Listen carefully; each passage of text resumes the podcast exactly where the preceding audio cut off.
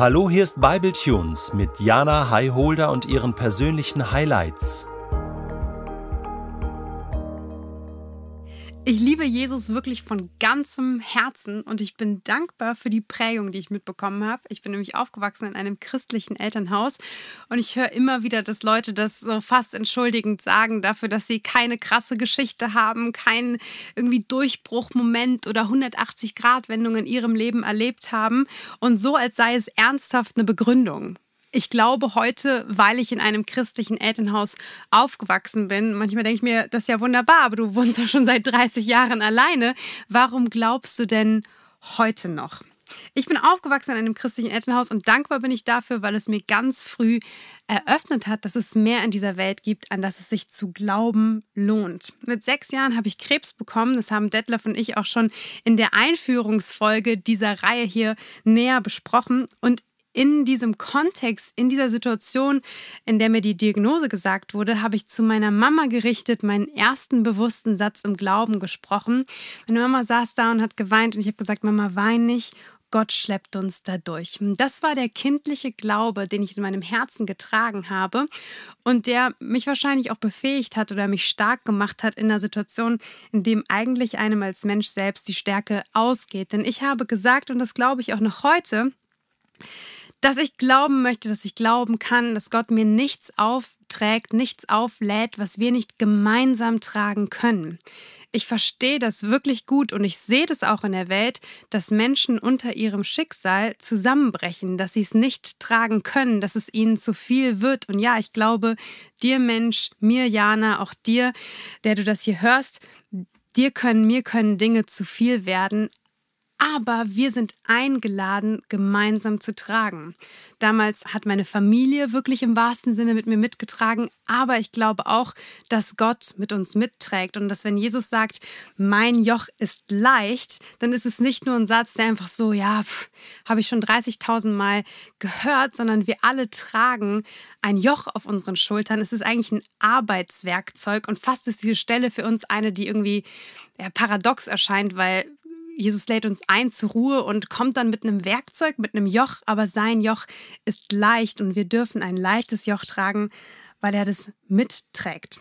Und in der fünften Klasse habe ich dann eine Bibel mir kaufen müssen für den Religionsunterricht, eine gute Nachricht Bibel und habe angefangen, ja, schulisch sozusagen darin zu stöbern und mehr und mehr auch im Privaten. Und ich hatte einfach diesen Gedanken, wenn es diesen Gott wirklich gibt, dann wäre es schlau, ihn zu kennen. Dann will ich wissen, wer er ist, wie er denkt und ja, einfach Freundschaft mit ihm leben. Und du kennst es auch, wenn du an deinen Freund, an deine Freundin denkst, dann ist das ein Mensch, mit dessen Herz du dich connecten kannst, an den du anknüpfen kannst, mit dem du gerne Leben teilst, den, von dem du wissen möchtest, wie es ihm geht, wie der Tag war, so wie das Leben läuft. Wir teilen einfach Leben. Und so habe ich mir es auch vorgestellt in meiner Beziehung zu Gott. Und ich ich habe wirklich etliche Male versucht, damals schon mit 10, 11 Jahren, die Bibel vollständig durchzulesen. Ich habe mir mehrere Bücher gekauft und in einem Jahr durch die Psalme und was weiß ich. Und ich bin immer irgendwo im Alten Testament gestrandet und gescheitert.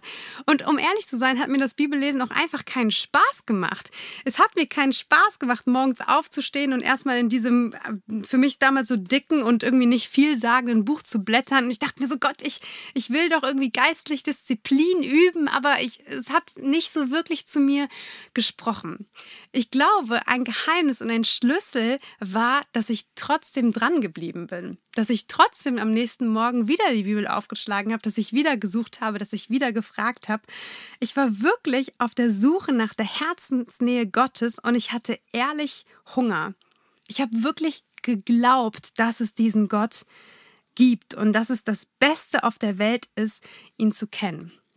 Und ich hatte sehr früh sehr klare Ansichten. Vielleicht würde man sagen, sehr extreme Ansichten. Ich habe zum Beispiel sehr früh geglaubt, dass Sex heilig ist und in die Ehe gehört. Und das war nicht so cool. Und jetzt könnte man wieder sagen, das habe ich so geglaubt, weil meine Eltern das so gelebt haben.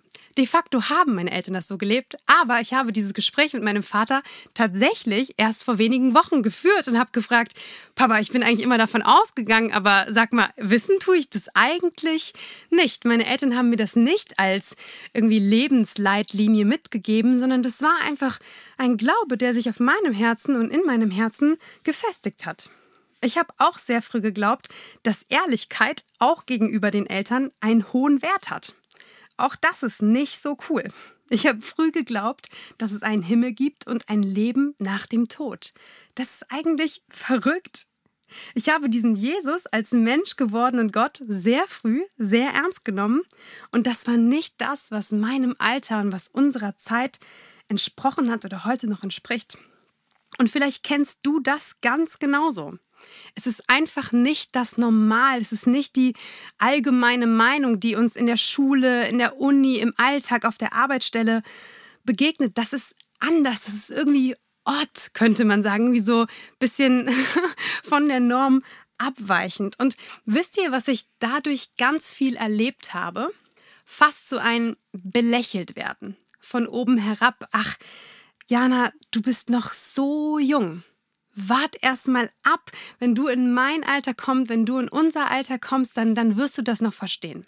Verlieb dich erstmal, dann siehst du das mit dem Sex auch noch anders.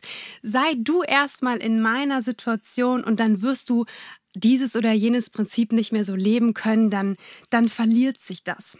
Und ganz ehrlich, Leute, heute würde ich sagen, ich glaube, diese Sätze werden gesprochen aus Enttäuschung und aus dem Bewusstsein eines eigenen Scheiterns.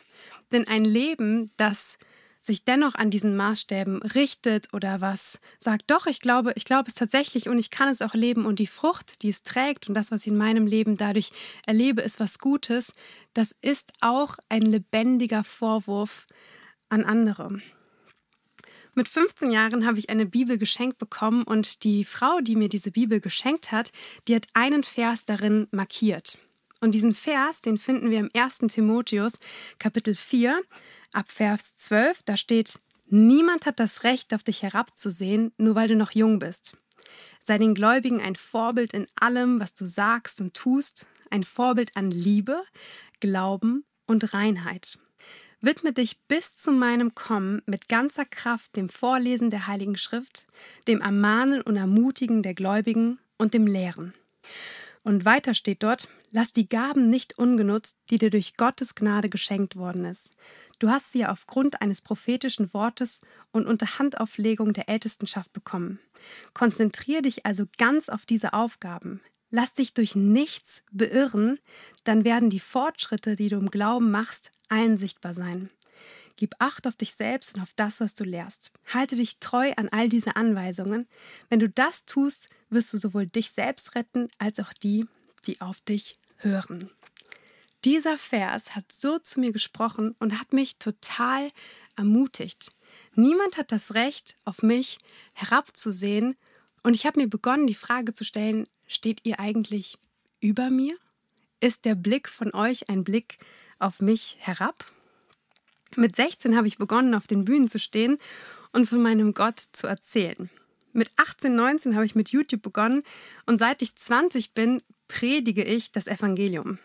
Mir haben sich Türen und Bühnen geöffnet, von denen ich nicht einmal wusste, dass es sie gibt und dass sie da sind. Und wisst ihr was? Ich bin immer noch ernsthaft auf der Suche nach der Herzensnähe Gottes. Ich bin immer noch wirklich hungrig und ich habe meine erste Liebe nie verloren. Ich bin immer noch da. Ich glaube immer noch dasselbe, manches tiefer und vielleicht jetzt auch begründeter, weiter anders. Aber im Kern ist die Wahrheit die gleiche und mein Gott derselbe. Und ich habe eigentlich nicht angefangen, mit 20 zu predigen. Ich glaube, unser ganzes Leben predigt. Und unser Heute zählt und das zu jeder Zeit. Dein Heute zählt. Und es gibt diesen Spruch, manchmal bist du die erste, manchmal bist du die einzige Bibel, die einem Menschen jemals begegnet. Denn wir können vieles sagen, wir können von vielem erzählen, aber letztendlich betrachten Menschen unser Leben.